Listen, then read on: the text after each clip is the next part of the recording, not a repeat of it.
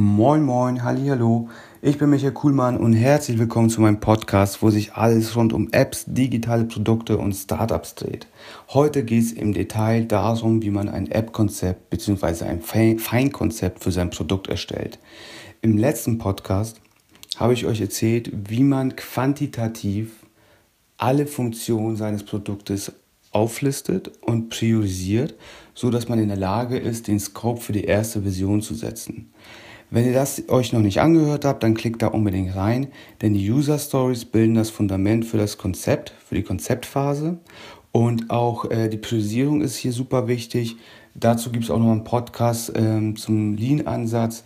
Äh, also das heißt, warum sollte man sich auch bei der ersten Version auf die wichtigsten Funktionen des Produktes beschränken? Klickt da rein, ähm, denn das ist, wie gesagt, sind die beiden Grundlagen für diesen Podcast. Ähm, der ist folgendermaßen aufgebaut. Einmal werde ich erklären, warum wir natürlich ein App-Konzept überhaupt brauchen. Dann spreche ich über den Aufbau des App-Konzeptes, was alles dazugehört, gehe auf die einzelnen Bestandteile ein und am Ende gibt es auch nochmal ein Beispiel, wie die Konzeptphase bei uns bei AppPunk im Detail wirklich abläuft. Dieser Podcast ist in folgende Teile gegliedert. Einmal erzähle ich euch, warum dieses App-Konzept, diese Konzeptphase so immens wichtig ist. Im nächsten Teil gehe ich auf einzelne Teile ein des Konzeptdokumentes, was alles dazugehört, wie es aufgebaut ist im Detail. Und am Ende gibt es noch ein Praxisbeispiel, wie bei uns bei AppPunk die Konzeptphase abläuft in einem echten Kundenprojekt. Warum ist das Konzept so wichtig? Das Konzept ist die Grundlage für jedes Projekt, für jedes Produkt. Denn ihr würdet auch keinen Hausbau anfangen ohne einen Architekturplan. Denn das ist logisch. Am Ende eine Wand zu versetzen, ist viel teurer, als sie gleich einmal richtig zu bauen. Denn oder zum Beispiel auch die Leitung für den Wasserhahn, für die Toiletten im Nachhinein zu verlegen, ist viel teurer, die Wände aufzureißen, als von vornherein das richtig zu planen und gleich richtig zu verlegen. Genauso ist es auch bei digitalen Projekten, denn wenn etwas nachher geändert werden muss, muss es am Ende am Backend geändert werden, also am Server, müssen die Schnittstellen angepasst werden im Zweifel und dann nachher nochmal in den Apps. Wenn ihr zwei Apps habt, iOS, Android, auch doppelt nochmal. Das heißt, eine vernünftige Planung spart immense Kosten, senkt Risiken und vor allem ist es auch noch so, dass wir während der Konzeptphase eine ganze Menge zum Konzept selbst lernen. Denn während der Konzeption, vor allem während der Erstellung der Wireframes und wenn wir uns überlegen, wie eine Funktion im Detail wirklich abgebildet wird, lernen wir auch, wo noch Konzeptlücken sind, was wir nicht bedacht haben oder was vielleicht viel komplexer ist, als wir gedacht haben oder wenn irgendwas einfach fehlt. Wie gesagt, immens wichtig. Man kann hier eine ganze Menge lernen. Ähm, was auch noch gut ist, ist, dass man mit Hilfe der Wireframes schon einen ersten Click-Dummy bauen kann. Das heißt, man kann auch schon die erste laufende Prototyp-Version seines Produktes sehen und auf dem Handy durchspielen. Das ist technisch gesehen nicht sehr aufwendig. Hängt immer vom Kunden ab, ob es wirklich gemacht wird. Manche wollen hier sparen, aber diese paar Stunden mehr Aufwand zahlen sich auf jeden Fall aus, denn hier kann man schon das erste Mal durch seine eigene App durchklicken, ohne diese entwickeln zu lassen. Und auch Änderungen vornehmen, ohne nachher einen Entwickler zu bezahlen. Denn hier spielen wir noch mit dem Konzept rum. Das heißt, hier können wir einfach Scribbles austauschen, neu konzipieren. Das ist viel einfacher am Ende wirklich die Programmierung zu ändern am Backend und an der App. Und auf, erst auf Basis eines Konzeptes, denn das Konzept beschreibt, wie gesagt, qualitativ, das heißt, wie genau die Funktionen ablaufen, ist ein seriöses Angebot für den Kunden möglich. Alles andere ist Würfeln, alles andere ist eine grobe Schätzung. Ihr sagt, ihr möchtet eine App haben, die ein Login hat. Die eine Agentur denkt an Facebook-Login, super lean. Die zweite Agentur denkt an SMS mit SMS-Codes und ähm, super fancy äh, Login. Und das sind einfach sehr zwei verschiedene Umsetzungen der gleichen Funktion und wirklich auch preislich sehr unterschiedlich. Und ihr könnt die beiden Angebote auch nicht vergleichen. Und ihr wisst am Ende nicht, wenn ihr nur ein Angebot habt, wenn es nicht wirklich im Detail ausgeschrieben ist, was sich dahinter verbirgt. Also hier schafft ein App-Konzept absolute Klarheit zwischen allen Projektbeteiligten. Beim Angebot, aber genauso auch bei der Produktsicht und bei den Produktdetails. Auf keinen Fall diese Projektphase sparen, denn alles, was hier vernachlässigt wird, das holt einen wieder ein. Da kommen Changes, da kommen Dinge, die man nicht bedacht hat, die muss man dann während des Projektes lösen und das ist in der Regel viel teurer. Kommen wir zu dem Aufbau des App-Konzeptes. Am Anfang sind wie gesagt die User Stories, sie bilden das Fundament für das App-Konzept. Der zweite Punkt ist die Sitemap, das heißt eine grobe Übersicht der einzelnen, welche Ansichten es gibt und wie sie miteinander verbunden sind. Danach kommen die Wireframes, das ist der Hauptteil. Hier wird jede Ansicht 100% genau definiert, die es gibt. Nicht designt, aber definiert, alle Elemente, darauf gehe ich gleich nochmal ein.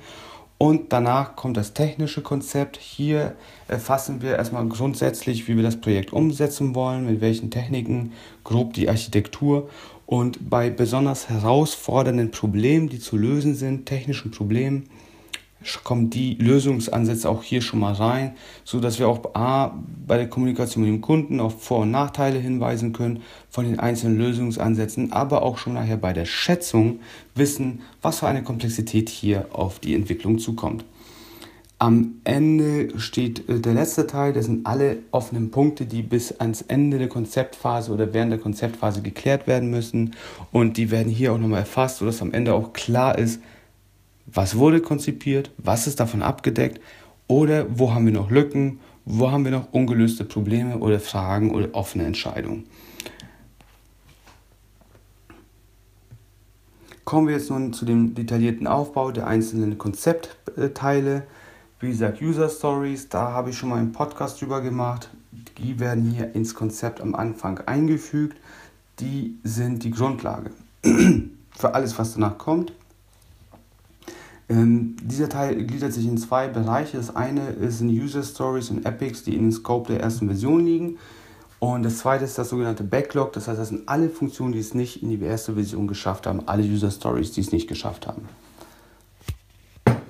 Der nächste Teil ist die Sitemap. Die Sitemap ist ein grobes Diagramm, was einfach alle beinhalteten Ansichten erfasst, die die App hat und miteinander verbindet mit einfachem Pfeil. Das ist wirklich relativ simpel, zeigt aber den gesamten Flow, die gesamte Grundnavigationsaufbau, den Grundnavigationsaufbau der App und sorgt dafür, dass wir auch keine verschiedenen Flows, also Wege von einer Ansicht A zur Ansicht B vergessen oder vielleicht auch übersehen, dass es dort mehr Verbindungen gibt, als wir gedacht haben. Also auch mehr Use Cases für eine einzelne Ansicht. So, und jetzt kommen wir zu dem Hauptteil des App-Konzepts den sogenannten Wireframes oder Sketches. Wireframes, also in der Regel machen wir das mit Wireframes, wenn es noch kein fertiges App-Design kommt. Das heißt, das sind einfache Skizzen, die aber wirklich schemenhaft alle Elemente einer Ansicht beinhalten. Jeder Button, jedes Textfeld, jedes Label wird hier schon mal skizziert. Ähm, in der Regel machen wir das wirklich auch fast freihändig. Mit Hilfe zum Beispiel eines iPad Pros und Apple Pencils skizzieren wir die Ansichten digital und können schon so erfassen, qualitativ erfassen, wie eine App-Ansicht aufgebaut ist, zum Beispiel der Login, wo ist der Titel, wo ist ein kleiner Text als Anleitung, was für Eingabefelder gibt es, was für Buttons gibt es und was passiert, wenn man auf den Button drückt.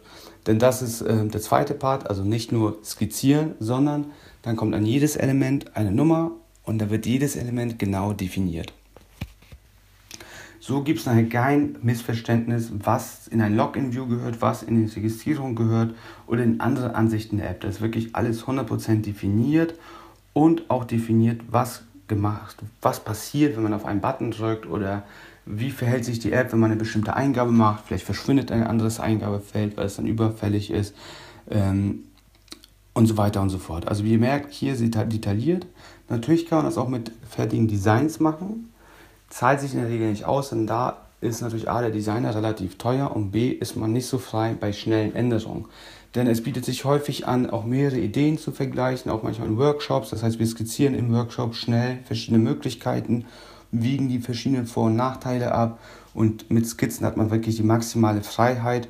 Auch gibt es Tools dafür. Leider haben wir damit nicht so gute Erfahrungen gemacht, denn häufig beschränken die Tools ähm, die verschiedenen Komponenten, die man benutzen kann. Also nicht ähm, Beispiel, manche Tools haben Dropdown-Menüs, die anderen haben Switcher, wie, äh, also so ein Select-Rädchen, wie man es bei iOS gewohnt ist und und und.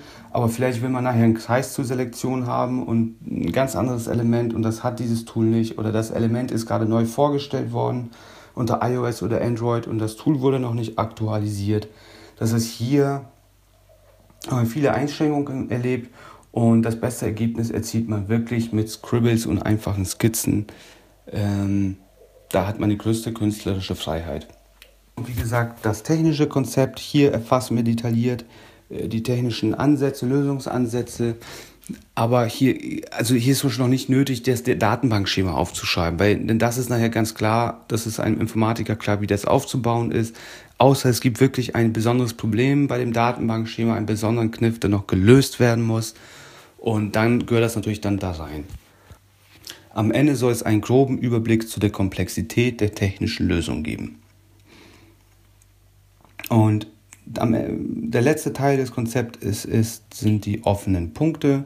Das heißt, auch während der Konzeption pflegen wir diesen Teil immer mit. Das heißt, für, zwischen den Workshops schreiben wir auf, was müssen wir mit dem Kunden noch klären oder was muss der Kunde noch entscheiden.